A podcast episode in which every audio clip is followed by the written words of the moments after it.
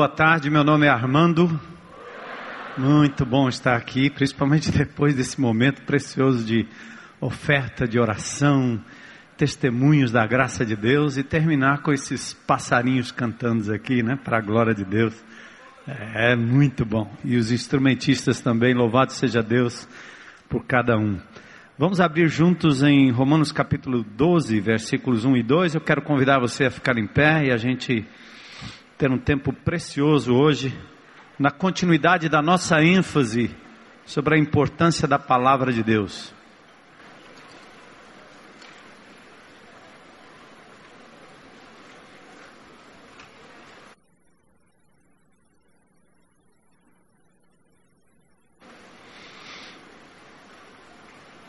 Romanos 12, versículos 1 e 2.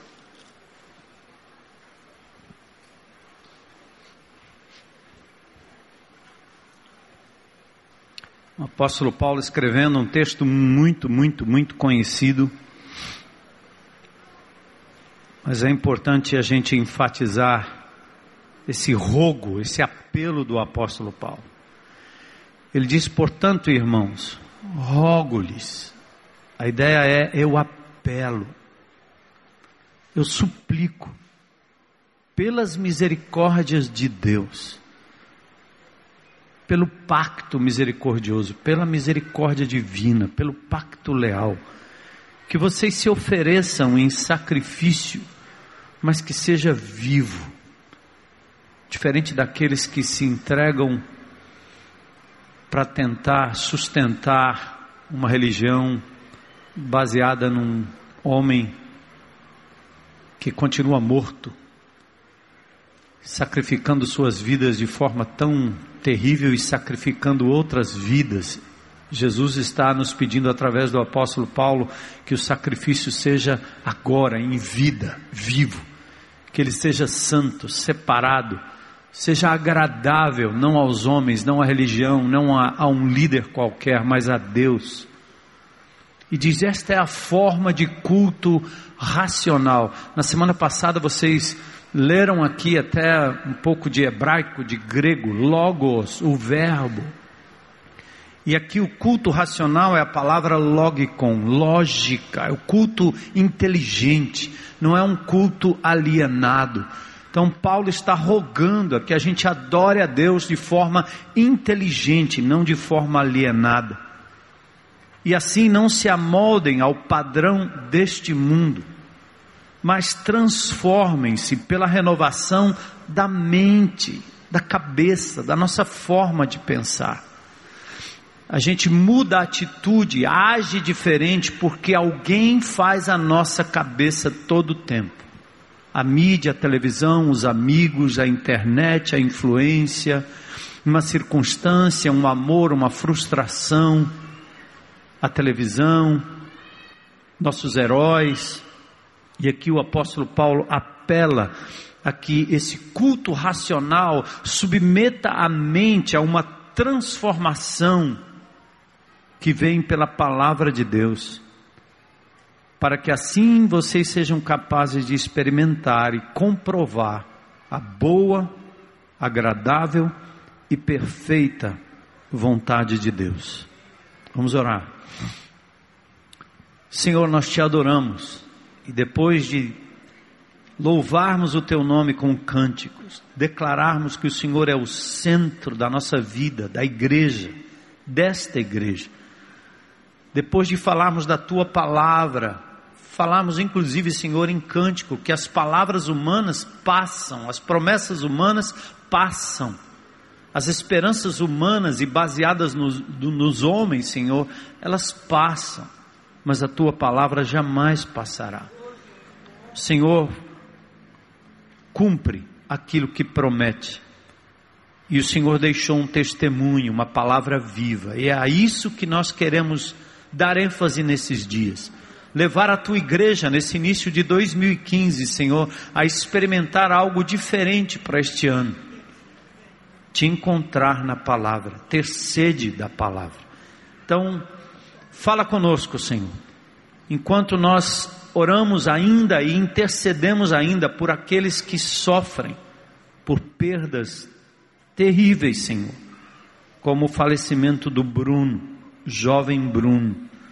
Oramos pela mãe Valda em luto, pelo seu Fernando, pai e a família, Senhor, que estão aqui hoje. Que o Senhor possa consolar. O Senhor é o Deus de toda consolação. Está escrito na palavra. O teu espírito é consolador. Embora haja dor, embora haja tristeza, embora haja perda, Senhor, temos não só o teu consolo, que nós rogamos que venha sobre esta família, mas temos a esperança da ressurreição, Senhor. Um dia nós veremos o Bruno, estaremos com ele, com amados irmãos que se foram também, mas acima de tudo estaremos face a face com o nosso Senhor e Salvador Jesus Cristo. Glórias ao teu nome, Senhor. Te adoramos, te aplaudimos em oração, em nome de Jesus. Amém. Podem sentar, aleluia. Acho que uma gripe ameaçou, está ameaçando pegar o vovô aqui, né? É, vamos lá.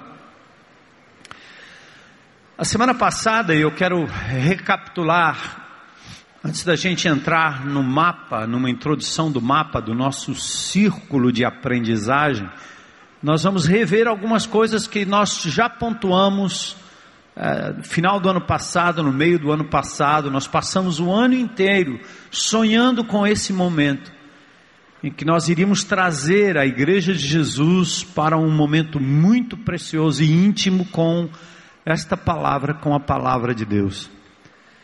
Falamos que o maior anseio do ser humano é conhecer a Deus e fazer a sua vontade. Aliás, esse deveria ser o maior anseio.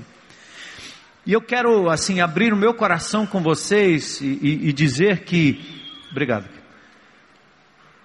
que não é justo a nós, líderes, pastores, professores da palavra de Deus, não é justo a gente sonegar, negar aquilo que Deus nos dá, às vezes por ofício, porque a gente se esmera na palavra de Deus, se debruça sobre a palavra de Deus, e quando a gente faz isso, Deus fala ao nosso coração e a gente depois transmite isso aos irmãos.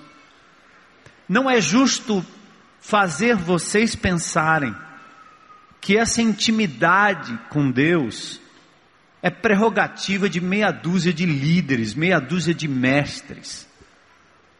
Não é justo. É, é como dizer: é, venho aqui, na minha casa tem uma mina de ouro. A gente sabendo que debaixo da casa de cada um de vocês também corre uma mina de ouro. Não é justo dizer: venham aqui à fonte beber água. Quando embaixo da sua casa, lá onde você mora, tem um lençol freático passando por baixo e você basta cavar e a água vai jorrar do mesmo jeito. Que ridículo, que manipulação. Nós líderes às vezes é, cometemos e fazemos com as pessoas quando nós fazemos as pessoas entenderem que nós somos a fonte que nós temos algo especial que nos leva à presença de Deus, que podemos orar melhor do que alguém, que podemos evangelizar melhor do que alguém, que podemos servir e exercer misericórdia mais do que alguém, ou que podemos ter um acesso à presença de Deus mais do que qualquer um de vocês. Nós nos recusamos como igreja e vamos continuar batendo na mesma tecla. O Espírito Santo, prometido em Joel capítulo 2, veio no dia de Pentecoste, em Atos 2, e cumpriu-se aquilo que o Senhor disse: Nos últimos dias eu derramarei do meu Espírito Santo sobre toda a carne, todo ser humano que crer em mim vossos filhos, vossas filhas, vossos jovens, vossos velhos, vossos servos, adolescentes, idosos, todos indiscriminadamente teriam o poder e a unção do Espírito Santo. E como é difícil, por dois motivos. Primeiro, porque nós líderes gostamos E às vezes nos alimentamos desse assédio, desse mito ridículo de achar que nós somos melhores do que qualquer outra pessoa. E eu me lembro quando falo disso de João Batista, que dizia sempre assim: importa que ele cresça e que eu diminua.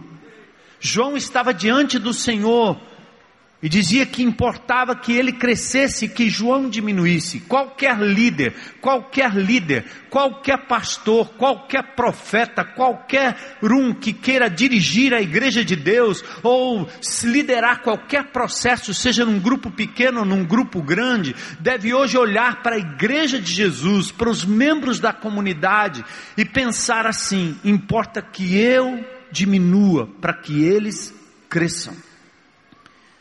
Importa mostrar a verdade que há 500 anos, quando esse país foi fundado com a bandeira do cristianismo, fomos colonizados por um país, fomos colonizados por um acordo entre países, e aqui foi trazido o cristianismo com símbolos, mas negaram a coisa fundamental para os primeiros índios os primeiros habitantes desse país negaram o acesso à palavra de Deus.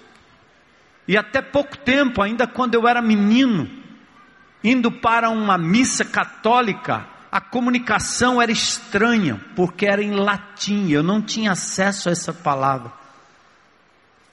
Por isso eu encontrava a igreja, o líder da igreja, o que a igreja dizia, os santos consagrados pela igreja, mas eu não encontrava o Cristo vivo, até que alguém me ajudou a ler a Sua palavra, a revelação divina.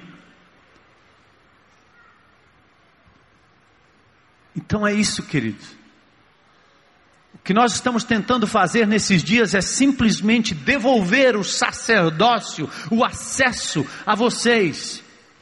Porque o grande milagre, as grandes curas, as grandes manifestações do reino e do poder de Deus vão acontecer quando cada um, individualmente, através da presença do Espírito em cada um, entender, compreender, buscar, amar, meditar, praticar e obedecer essa palavra. É poderoso, gente. Acredite, é poderoso. A palavra de Deus, nós vimos na semana passada, de acordo com o Salmo 1, é a chave da felicidade. Feliz é aquele que medita na palavra de dia e de noite. E ainda mais, diz que a prosperidade, não no padrão humano, mas a prosperidade num contentamento que, mesmo não tendo, a pessoa é feliz como se tivesse. A prosperidade é um contentamento que, mesmo a pessoa tendo, ela é feliz como se não tivesse. Porque, como um adolescente disse ali, aprendo que Deus é o meu bem maior, que Jesus é o meu bem maior. A palavra de Deus é alimento, alimento que dá vida. Vive quem se alimenta da palavra de Deus, como Jesus disse para nós mesmos, aqui enquanto homem andando na terra, não pode ser diferente para você, só porque você já é presbítero, ou foi diácono, ou você se converteu, você estudou teologia, Jesus sabia tudo isso, mas lá na hora da guerra com o diabo, com o mundo, com as ofertas mundanas, ele teve que citar a palavra de Deus, nem só de pão o homem vive viverá, mas de toda palavra que procede da boca de Deus. Ele estava falando do Velho Testamento. A palavra é alimento para a minha alma, para a sua alma. A palavra de Deus, ela é um meio da Shekinah glória do Velho Testamento, aquela fumaça que descia no Santo dos Santos, mostrando para um Israel infantil, criança, um Israel que precisava ver milagres para acreditar que Deus existia. Um Israel que no Egito se entregou à idolatria, adorando bezerros, a ponto de quando Moisés subiu ao monte, Israel faz um bezerro de ouro para adorar, dizendo foram eles que nos tiraram do Egito. Ridículo. Aquele povo infantil, aquele povo criança na fé, precisava de milagres, de trovões, de coisas visíveis, porque não conseguiam acreditar na manifestação invisível divina no dia a dia. Apenas alguns homens no Velho Testamento andaram com Deus. Enoque andou com Deus e Deus para si o tomou. E até hoje nós vivemos um cristianismo formatado nas nossas igrejas de todas as denominações, em que as pessoas andam atrás de um relâmpago para acreditar. E dizem que a ação do Espírito Santo está sempre ligada a um fenômeno espetacular. Ainda nos tornamos crianças em Cristo com o tempo. E assim o cristianismo não muda a sociedade. Embora o Brasil esteja crescendo, como nos Estados Unidos, os cristãos, os evangélicos foram a maioria durante muitos anos, mas o país continua em queda livre na sua moral, como esse país que não consegue reverter essa doença da imoralidade, da corrupção, embora o evangelho cresça, porque nós estamos crescendo entendendo que Deus se manifesta nas instâncias de milagres. E não temos a revelação, a consciência de que Deus anda com você, comigo, dia a dia. O nosso corpo é habitado pelo Espírito Santo de Deus. E o contato com a Bíblia significa que o Espírito Santo de Deus exerce em mim e em você uma função pedagógica. Para para pensar, meu irmão. Por que, que o Espírito Santo de Deus está em você? Você sai de uma igreja batista fundamentalista, careta, seja lá o que for, e você diz assim: o homem do poder, a igreja do poder é aquela que você vê manifestações, em que algo acontece de extraordinário, como se nós fôssemos crianças indo atrás da Shekinah glória, atrás daquele santo dos santos e daquela cortina, com um sacerdote no meio, o povo com medo, ficando à distância.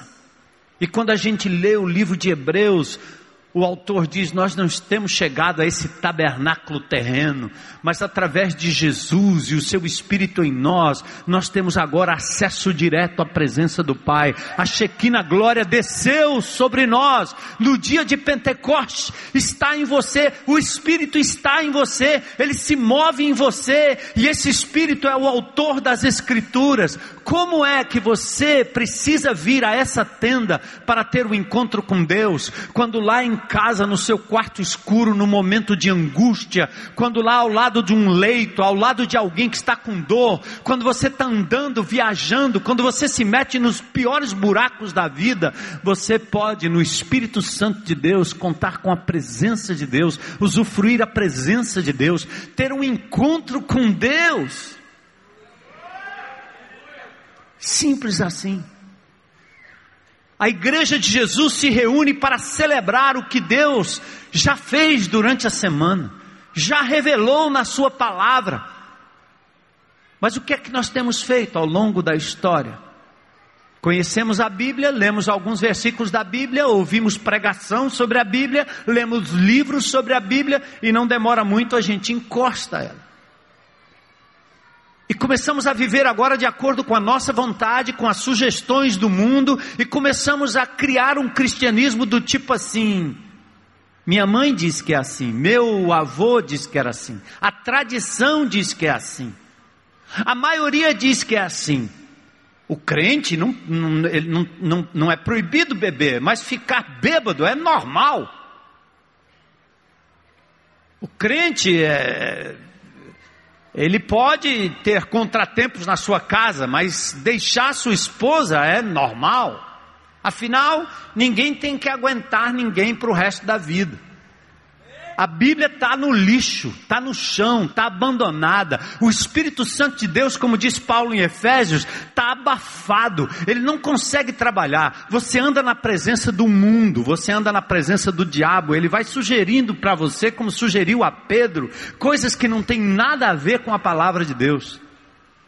Até o momento que você se arrepende, se volta porque Ele te chama, buscar-me-eis e me achareis como me buscar de todo o coração. Até quando você começa a ouvir a voz de Jesus dizendo, essas palavras testificam de mim, venha e me conheça, e você se volta de novo para ela.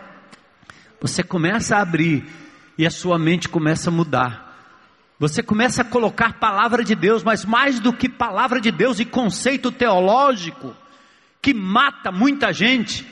Os teólogos morrem de inanição e de aridez espiritual, porque conhecem a Bíblia demais, acumulam conhecimento demais, mas a misericórdia não é proporcional. Não tem amor, às vezes não tem vida, tem incoerência, mata a família, mata os filhos, não tem vida porque vão para a Bíblia como se fosse um livro de história, simplesmente, como um livro para decorar, como se fosse uma apostila para se estudar para alguma coisa, uma enciclopédia para se preparar para um vestibular, ou para mostrar para todo mundo que sabe mais da palavra de Deus mas quando você vai a essa palavra como uma biografia do Deus que te ama, quando você recebe essa palavra buscando como Deus age, procurando conhecê-lo mais e mais, o Espírito Santo começa a agir em você e a glória de Deus começa a se manifestar na sua vida. E mais do que isso, você aprende o que significa andar com Deus. E aí os milagres se apresentam nas coisas mínimas, pequenas da vida. Eu fico pensando, não é à toa que o diabo nos afasta dessa palavra.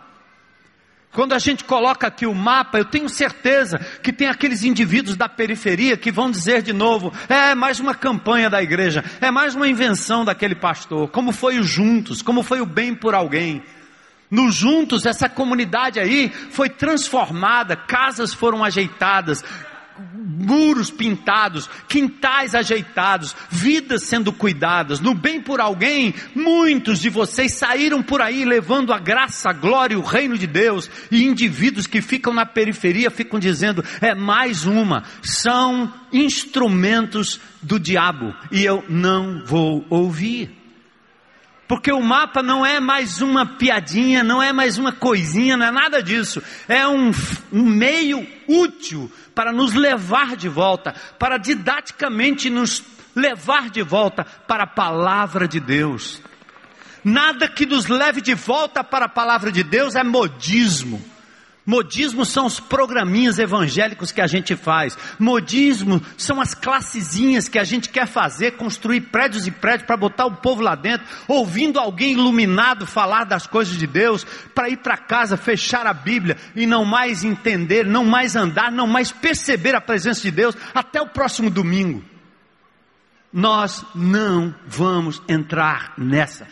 Esqueçam o que passou, passou. Deus usou como instrumento e como ferramenta poderosa a escola bíblica dominical durante anos, nos Estados Unidos, no Brasil, até alfabetizando os crentes, mas para de viver de passado.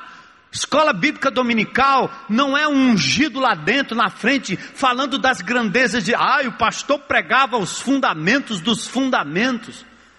Pois eu quero dizer para vocês que os fundamentos estão aqui e que todos vocês têm acesso a muito mais do que os fundamentos, os segredos de Deus, os mistérios de Deus, o poder de Deus, a ação de Deus, a cura de Deus, a misericórdia de Deus, tudo está aqui nessa palavra e ela está na tua mão. Está aí.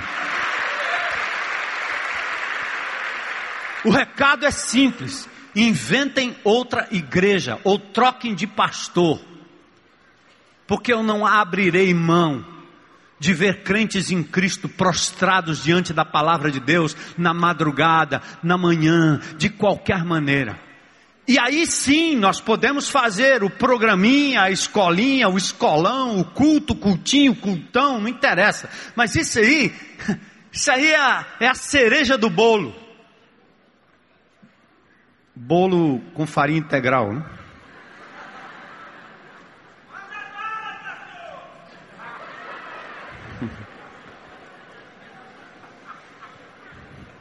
A Bíblia, amados. Semana passada nós falamos sobre Timóteo. Ela é útil. Ela é útil para o ensino. Ela me diz por onde eu devo caminhar. Não precisa esperar o domingo. Aqui é lugar de celebração. Ela me ensina a quando eu me desviar, ela aliás me repreende. Eu estou no caminho errado ela acende um alerta no meu coração, porque a minha palavra, a minha, meu cérebro, perdão, a minha mente está alimentada da palavra. Quando eu sei o que é errado, porque eu estou em contato com a voz de Deus, é simples. Quando eu começo a fazer algo que não é correto, eu levo um susto, eu me escondo, mas a palavra está lá, está errado, está errado, está errado, está errado. Mas essa palavra também no meu coração, ela me leva de volta para o rumo quando eu me arrependo e diz: Eu pequei contra a casa do meu pai. Ninguém foi atrás do filho pródigo, o Espírito Santo estava lá com aquele menino.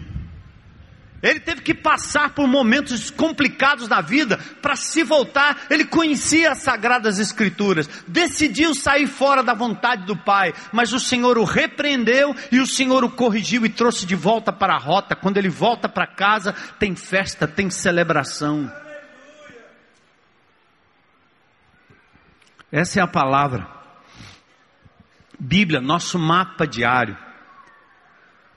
A Bíblia é nosso mapa, nela encontramos como trilhar o caminho, nela compreendemos melhor a rota divina para os nossos pés, aprendemos a nos desviar dos obstáculos, seguimos de forma segura pelos altos e baixos da vida. A Bíblia não só revela quem Deus é, revela quem nós somos, de onde viemos, para onde vamos, quem nos tornamos e o que é que Deus quer fazer com a gente. Conhecer as Escrituras é conhecer a vida e dela usufruir enquanto atravessamos por este planeta caótico. Essa semana teve um acampamento na minha casa com os meus, com, com os netos, netas e um neto. Antigamente eu contava a história das minhas filhas, depois eu contei muita história da minha esposa, agora eu conto a história dos netos. Daqui a alguns anos, os bisnetos, quem sabe, né? Até que a morte nos separe. Mas ela estava em casa e ia desenho para lá, desenho para cá, e eu disse, rapaz, nós estamos com Senhor, é o mapa, o povo tem que pegar é, pelo menos esse conceito que vai levá-los, é um meio, é um método. Aí eu ouvi um desenho lá que eu achei engraçado. Eu disse, rapaz, estou ouvindo um negócio engraçado, liga aí. Aí não dava para voltar, né?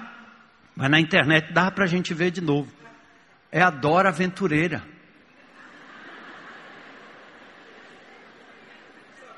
Você não conhece? Eu não conhecia, adoro aventureira. Eu sou da época do Pato Dom. Põe, põe ela aí para ver. Porque ela falou do mapa. Eu sou Botas. E esta é a mochila. E tem outra pessoa que eu carrego na minha mochila. Um amigo muito querido e muito útil também. A quem pedimos ajuda quando não sabemos para que lado ir? Dá o mapa! Sou o mapa, sou o mapa, sou o mapa! Vamos lá, cantem comigo! Sou o mapa, sou o mapa, sou o mapa, sou o mapa, sou o mapa! Vocês e eu! Sou o mapa, sou o mapa, sou o mapa, sou o mapa, sou o mapa! Você cantou muito bem! Eu, eu expliquei para elas, ó, nós temos um negócio chamado mapa também. Então, a Dora Aventureira aí nos ajudou. Por que esse mapa, essa firula, essa coisa, né? É, é porque o, o, o como fazer parece que às vezes atrapalha o que a gente sabe que deve ser feito. Porque a gente sabe o que deve ser feito, mas não sabe como implementar isso. Como fazer? O como parece atrapalhar o o quê. Ou seja, sabemos o que fazer, mas nem sempre temos desejo, forças, disciplina para implementar um contato diário com esta palavra. Estamos tentando ajudar você de uma forma prática. Há um método que, se, que pode se tornar base do como fazer. Seja individualmente, seja no grupo pequeno, seja na igreja, seja em qualquer lugar. Como ler, como ouvir Deus, como compreender, como compartilhar e como permanecer e não voltar atrás abandonando as Escrituras, como o povo de Israel abandonou a Bíblia, abandonou as Sagradas Escrituras de tal maneira que na reforma do rei Josias, o sacerdote Ilquias achou um livro, eles não sabiam o que era. Eles chamam no texto de um livro. E quando Josias compreendeu que aquele livro era o livro que havia sido enterrado e que já não fazia mais parte do dia a dia do povo judeu, pasmem, gente. O templo tinha sacrifício, tinha oração, tinha tudo. Tinha culto, tinha escola, tinha GF, tinha programa, tinha acampamento, tinha tudo mas eles tinham abandonado o livro a ponto de não entenderem mais que aquele era o guia divino para, para o, o Israel. E por isso Israel foi para o exílio, por isso Israel, parte das tribos foram banidas, porque abandonaram a lei. E abandonando a lei, eles tinham abandonado o Senhor da lei. Como tornar a Bíblia o seu mapa? Então eu quero chamar a atenção para aquilo que já coloquei para vocês. A responsabilidade é pessoal. Eu comecei dizendo aqui, tenho colocado isso no coração, no meu coração. Não podemos transferir a responsabilidade de aprender a Bíblia para a igreja, para o líder, para a escola, para o professor, para o pai ou para a mãe, a não ser que você seja um bebezinho.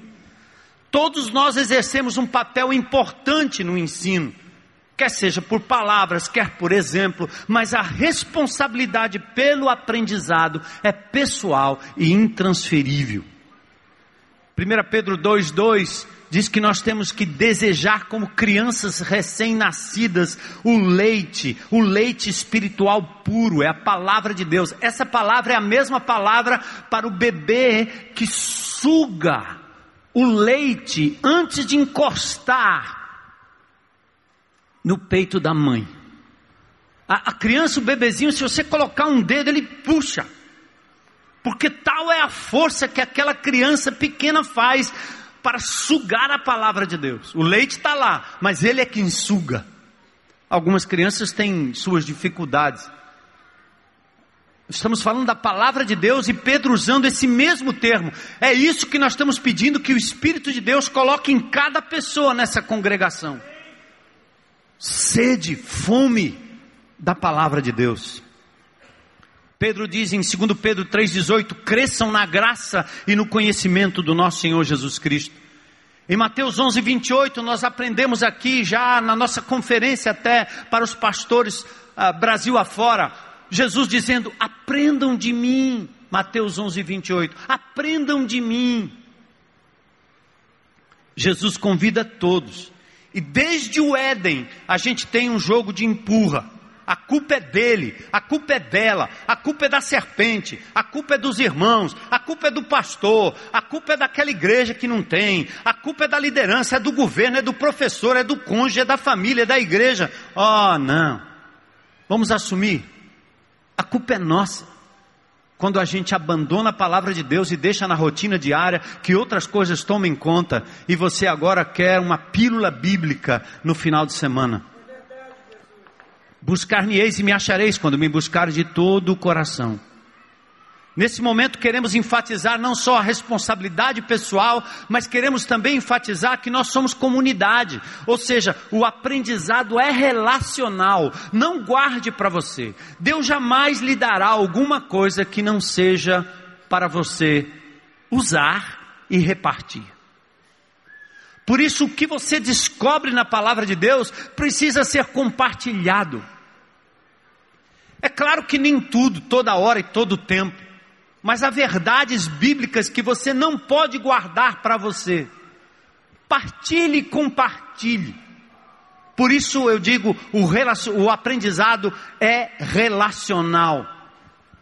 Aprendemos com os que refletem o caráter de Deus, aprendemos com a natureza, aprendemos com as pessoas, aprendemos na parceria terapêutica, ou seja, quando você compartilha com o irmão, o irmão te ajuda a compreender melhor o que você está ouvindo de Deus, ajuda você não só a entender o que você está ouvindo de Deus, mas ajuda com o seu projeto do que eu vou fazer a respeito. Olha o que está escrito ali, o que Deus está me dizendo, o que eu vou fazer a respeito. É este, é esta abordagem na palavra de Deus no dia a dia. Por isso Tiago 5,16 diz: confessem os seus pecados uns aos outros, e orem uns pelos outros, partilhem uns aos outros, edifiquem-se mutuamente, ensinem uns aos outros.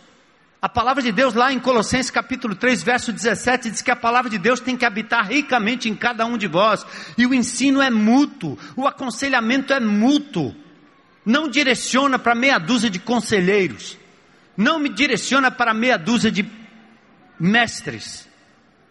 E aí eu quero entrar com vocês no círculo de aprendizagem. Vocês já viram isso comigo, mas vamos lá. Já viram isso e vocês vão relembrar, mas é importante a gente relembrar para começar 2015 do jeito correto. Duas medidas de tempo na Bíblia. Estão lembrados? Primeira medida, Cronos. O que, é o Cronos? É o tic-tac do relógio, é o dia a dia, é o tempo, é o tempo do homem, cronos, de cronologia, cronometrar, tirar tempo, marcar tempo, é o seu caminhar no dia a dia. Você levanta, você toma café, você trabalha, você estuda, você pausa, você tira um cochilo, você ama, você brinca, você dorme e você volta para casa, janta de novo, assiste TV, vai dormir e aí tudo começa de novo. É o Cronos. Aliás, é o Cronos, é isso mesmo, Cronos. A segunda palavra, a segunda medida de tempo que a Bíblia descreve é o chamado Kairos de Deus. O que, que é o Kairos de Deus? É um momento, é uma intervenção divina. Em Gálatas 4,4, eu acho que o texto não está aí, não tem problema, mas diz assim: na plenitude dos tempos, Deus enviou o seu filho. O que quer dizer? Pré-história, história. E na época da pacificação romana, em que o Império Romano dominava, na época em que as rodovias romanas estavam feitas, a via Ignácia estava pronta na época em que os correios romanos iam de um lado para o outro, quando o mundo estava preparado, cessado o tempo de guerra, havia a chamada Pax Romana, era a plenitude do tempo, foi exatamente naquela época que Deus decidiu enviar o seu filho nascido de mulher, nascido da virgem. É o Kairós de Deus entrando na história. O Kairos de Deus pode acontecer na sua vida também. O que é o Kairos de Deus na minha vida e na sua vida? Pode ser um evento, um evento bom ou um evento ruim. Pode ser uma circunstância favorável ou uma circunstância desfavorável. Nesses primeiros 15 dias, você já percebeu Deus entrando na sua vida? Deus chamando a sua atenção, seja pela dor, seja pela doença, seja pela morte, seja pela perda, seja pelo ganho, seja pelo fato de você de repente receber uma criança em casa ou na família, é um kairós divino, você olha para aquela criatura, glorifica o nome do Senhor, ou um livramento que Deus lhe deu, você levanta as mãos para os céus e diz, só podia ser o Senhor, obrigado Senhor pelo livramento, foi um kairós divino na sua vida. Vocês já experimentaram isso em 2015? Compartilha com alguém aí um kairos, um momento que você diz assim, rapaz, aquilo ali foi Deus. Fala aí com alguém do lado aí.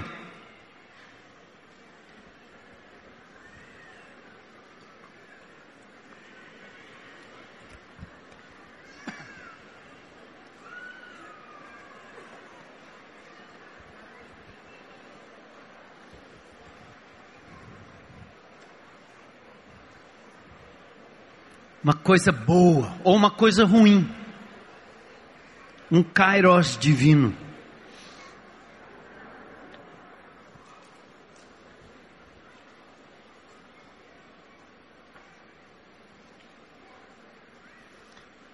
Agora presta atenção aqui. Pronto. Eu acho que esse é o ponto que mais tocou o meu coração na preparação desse texto.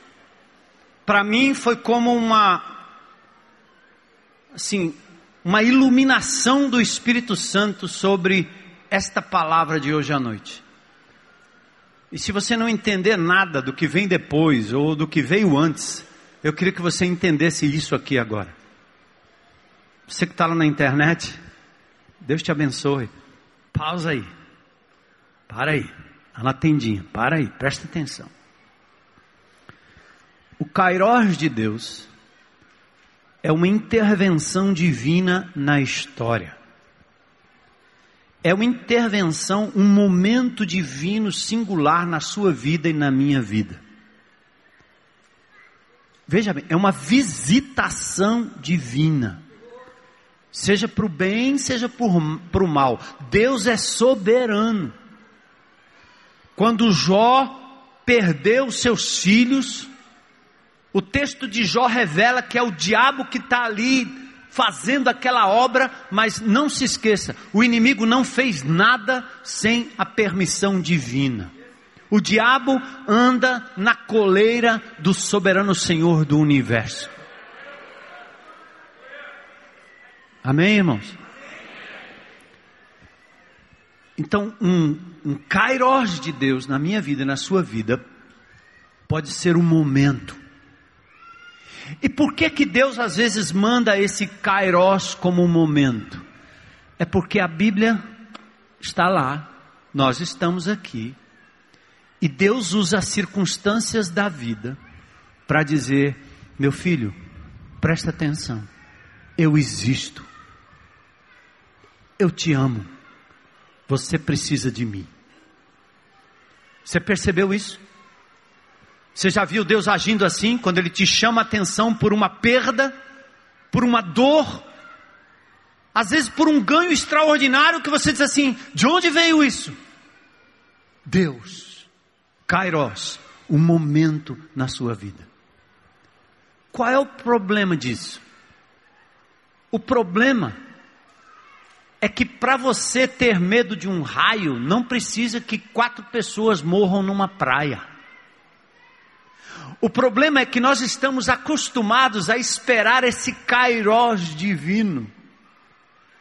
A gente vira as costas para Deus e espera que Ele dê um cutucão aqui. Você não ouve, Ele dá um empurrão. Ele não ouve, Ele faz você tropeçar. E aí você vai entender que Deus falou. Ai, Deus falou comigo. Aí você está lá na maca com aquela roupa azul, entrando no IJF. Deus, Deus, Deus. E é por isso que, como crentes em Cristo, nós somos clientes dos milagres. Porque a gente se acostuma com o trovão descendo, um milagre descendo. Se hoje à noite eu tivesse alguém aqui endemoniado e eu orasse aqui para o Espírito Santo em nome de Jesus tirar o demônio daqui, vocês iam sair dizendo assim: Olha, hoje à noite eu vi a presença de Deus, foi tremendo, foi um culto do aquele pastor, os penteca iam pular, fazer um bocado de coisa aí, glória a Deus, eu sou um penteca, só não sou um penteca do jeito aí que a turma diz que é. Presta atenção. Se eu ler essa palavra, se eu entender que o Espírito Santo de Deus está comigo todo o tempo, o Kairos divino pode acontecer a todo momento na minha vida. Não precisa um terremoto. Deus está aqui. Porque eu falei com ele hoje de manhã. E o que ele me falou hoje de manhã valeu pelo dia valeu pela noite. É o varão que medita na lei de dia e de noite. Nós temos que reverter isso, inverter isso. Nós temos que experimentar o Kairos de Deus de madrugada, pela manhã, porque você abre a palavra e não fica com essa de que Deus está aqui comigo e vamos andando do jeito que eu quero e você traz falsos deuses para a sua vida, dizendo não tem problema ir para boate porque isso aí é tudo bem, não tem problema tomar mais e ficar bêbado, seja onde for, porque isso aí está tudo bem, não tem problema transar, não tem problema trair, porque você jogou a palavra lá longe e está esperando um relâmpago divino para te fulminar ou te alejar para você entender que o Kairos de Deus vai chegar na tua vida com força. Misericórdia, não façam isso não.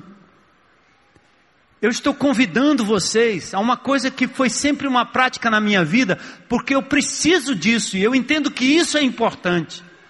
É me adiantar à manifestação divina, correndo para a palavra e experimentando a presença e o Kairos de Deus na minha vida todo o tempo.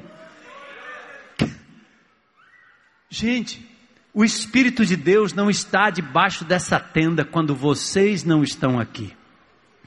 O Espírito Santo de Deus, ele estará aqui quando um filho de Deus, de forma poderosa, entrar aqui nesse lugar sozinho. E ele, como templo do Espírito, trará a manifestação do poder de Deus aqui nesse lugar. É isso. Por que, que o diabo embola a tua agenda? Por que ele te faz preguiçoso? Por que ele insinua que isso aqui é uma caretice? Por que ele diz que você não vai entender nada? É porque ele sabe que se você não fizer isso, você não terá o kairós de Deus a todo tempo na sua vida. Andar com Deus é isso, gente. Andar com Deus não é andar com o crucifixo pendurado no pescoço. Andar com Deus não é andar com a Bíblia debaixo do braço. Andar com Deus é permitir que Deus fale com você e que você faça algo a respeito. Seja adorar, seja louvar, seja se arrepender, seja voltar para os seus caminhos, mas é andar com Deus todo o tempo. Eu quero isso para minha vida, Senhor. Eu preciso disso, Senhor. Isso é vida para mim. E eu quero levar essa igreja a conhecer esse poder, esse kairos, essa manifestação, essa glória que se manifestará dia a dia, onde você estiver, daqui a pouco, amanhã, essa semana, todo o tempo. Porque você estará com a palavra de Deus no seu coração, na sua mente, meditando e ouvindo a voz divina. Amém? Cadê o Daniel? Vem cá, Daniel. Essa palavra do Kairos de Deus Andar na presença de Deus é mais do que usufruir da sua onipresença, mas é estar em comunhão com Sua palavra, meditar nela, deixar-se guiar por ela, moldar a vida à vontade, à vontade dEle, reconhecer que Ele está comigo, é o mesmo que experimentar o que Enoque experimentou, Noé experimentou, Abraão experimentou, Moisés experimentou, Paulo experimentou. Eu quero isso, você quer isso? Diga amém. Nós queremos isso a glória de Deus se manifestará na sua vida quando você mergulhar nessa palavra e procurar Deus nela. Deus está mandando um WhatsApp para você, você está deletando todo dia. Deus está falando com você no Face dele. Você está trocando por outros.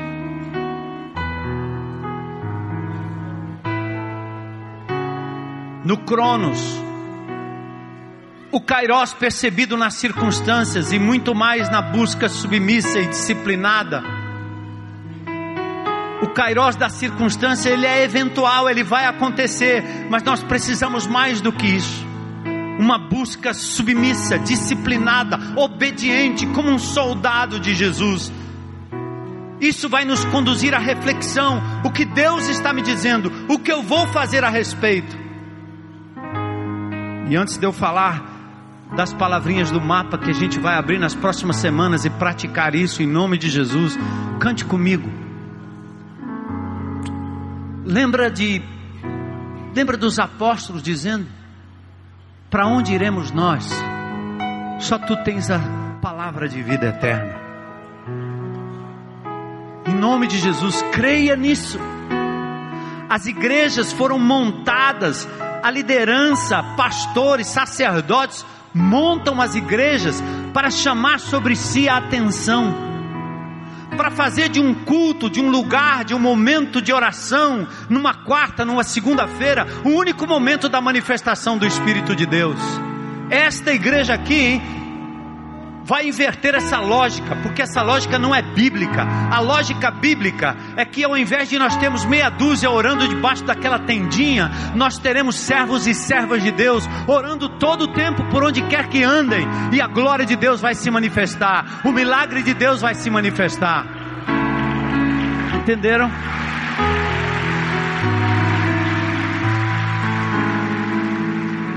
A lógica divina diz que nós deveríamos ter aqui um momento de libertação e de restauração.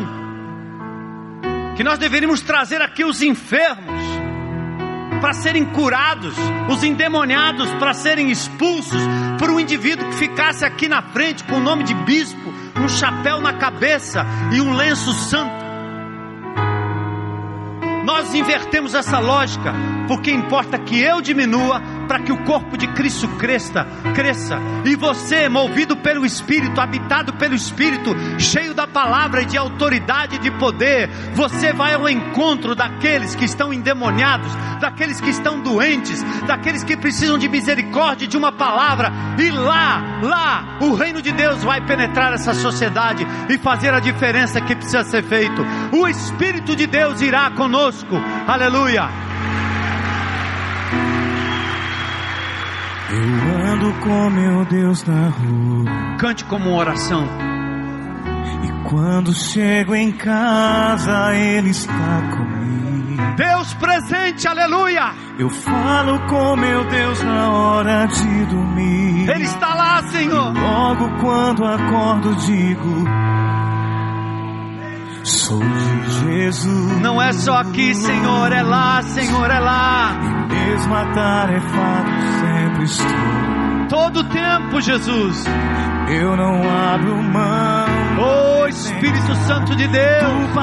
Do pão em cada comunhão. Faz o teu povo provar da tua presença, graças, Senhor. Graças por tudo.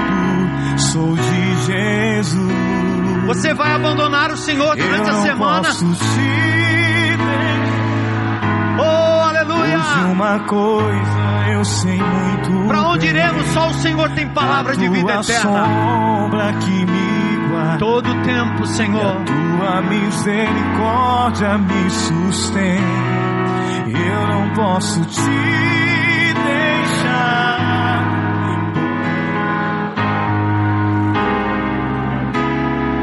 A tua sombra que me a misericórdia que me sustém. Segura. Por que, que nós estamos falando desse mapa? É porque no círculo de aprendizagem, quando eu estou caminhando no cronos da vida, e o Kairos de Deus vai entrar, eu vou usar essa palavra para que o Kairos de Deus, o tempo de Deus, a hora de Deus, o momento de Deus, seja constante no meu caminhar. Então eu vou aplicar o mapa. O mapa é M de meditar, ouvir Deus, não procurar na Bíblia fatos e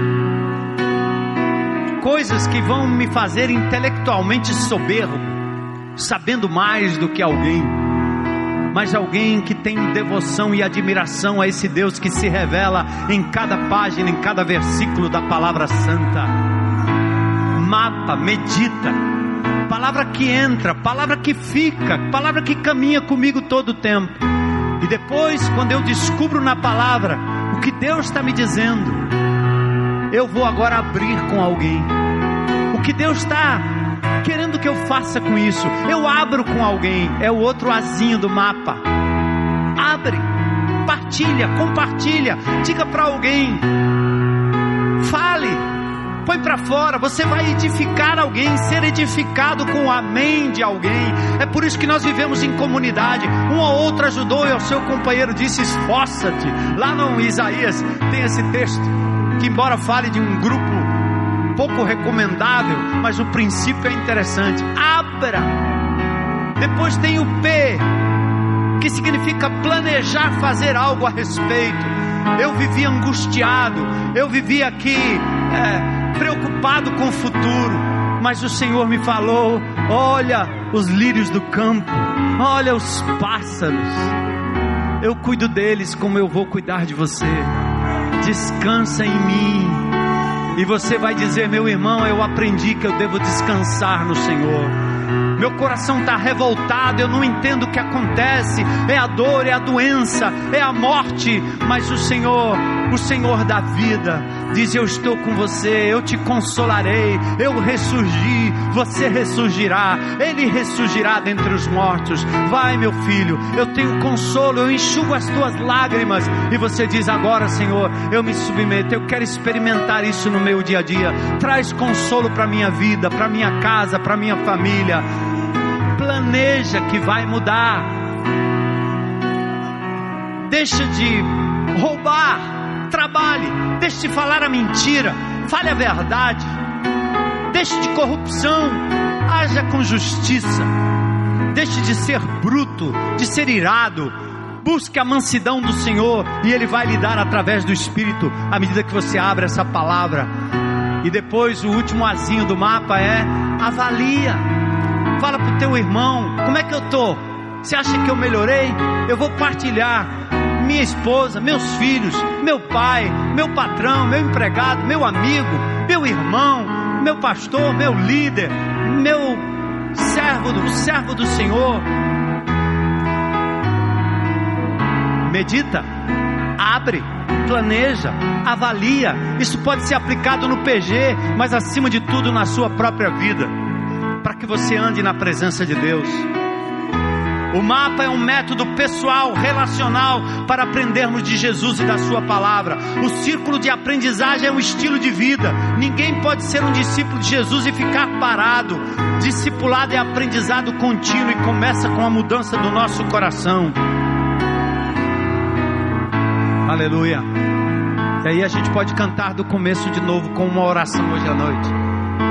Ele vai estar com você. Mas abra a palavra, não ignore a palavra. Quando você ignora, ignora o que Deus disse, você ignora quem Ele é. Não ignore a palavra.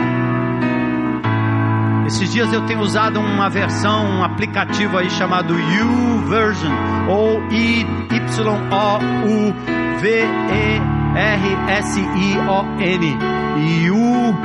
YouVersion Tá lá o aplicativo, você abre lá, sabe por quê?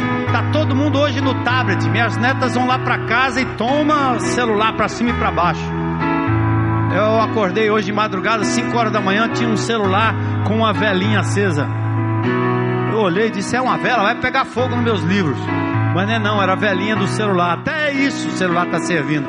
Veja quanto tempo você passa zapeando, como diz o outro. Veja quanto tempo você passa com esse negócio que está trazendo uma influência horrível para o teu corpo radiofrequência poderosa no teu ouvido, no teu cérebro, na tua cabeça. Mas em nome de Jesus, se você não vai jogar esse negócio fora e não precisa, usa para a glória de Deus também. Põe a mão, impõe a mão sobre o seu tablet, sobre o teu celular e diz: Eu não posso passar tanto tempo ouvindo tanta gente, vendo o perfil de tanta gente e não ver o perfil do meu glorioso Senhor Jesus. Não tem mais desculpa. Consagra esse aplicativo aqui é o Senhor e usa para a glória de Deus. Consagra o teu celular, consagra o teu tablet, passa adiante, compartilha, partilha com os irmãos, estimula o outro, porque Deus há de se manifestar gloriosamente, poderosamente na tua vida durante a semana toda. E esse ano de 2015 vai ser um ano de vitória para a glória de Deus. Não aqui, mas lá, onde o reino de Deus precisa ser implementado para a sua glória. Aleluia. Vamos cantar como uma resposta à oração. Mas antes da gente cantar, deixa eu fazer logo um apelo aqui. Alguém hoje à noite que gostaria de dizer: Eu quero esse Jesus que morreu por mim, que ressuscitou, que me amou incondicionalmente. Eu quero conhecer essa palavra, quero ser habitado, batizado pelo Espírito Santo para compreender a Escritura. Alguém aqui hoje à noite com coragem para dizer: Eu quero entregar minha vida a Jesus hoje, hoje. Levanta sua mão aí onde você está. Tem alguém hoje à noite para dizer: Eu quero Jesus como meu Senhor, meu Salvador. Tem alguém hoje à noite? Talvez todos aqui já convertidos, né? Olha aí. Glória a Deus. Tem alguém? Estou vendo lá atrás. Estou vendo lá atrás. Irmãos, vocês que estão próximos, converse com essa pessoa, leve até ali o espaço conexão. Quando Deus quer falar com a igreja, Ele quer falar com a igreja. Então hoje é dia de você levantar o braço para Jesus e dizer: Senhor, eu vou te buscar de todo o meu coração, eu vou te priorizar na minha, no meu cronos, no meu dia a dia, na minha agenda.